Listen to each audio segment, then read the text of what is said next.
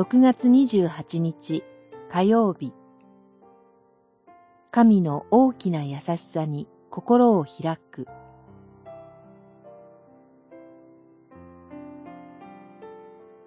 ルカによる福音書15章16章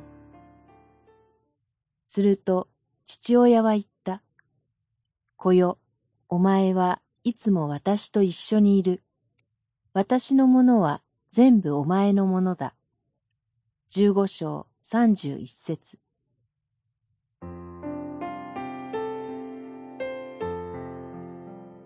兄は弟を許してしまう父の常識外れの愛をありえないと非難します。しかし父は私の愛は普通ではありえない愛なのだと返します。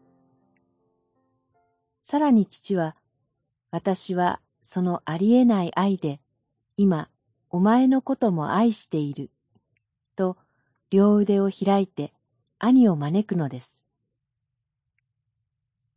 私は前から近くにいたお前のことを実は待っていたのだ。まだ遅くはない。さあ。と言って、父は弟を抱きしめたその腕を、今度はもっと力を込めて同様に失われていた兄に開きます。宝刀息子の例え話には結論がありません。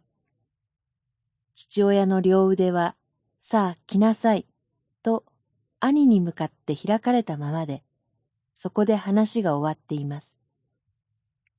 これはオープンエンドという終わり方です。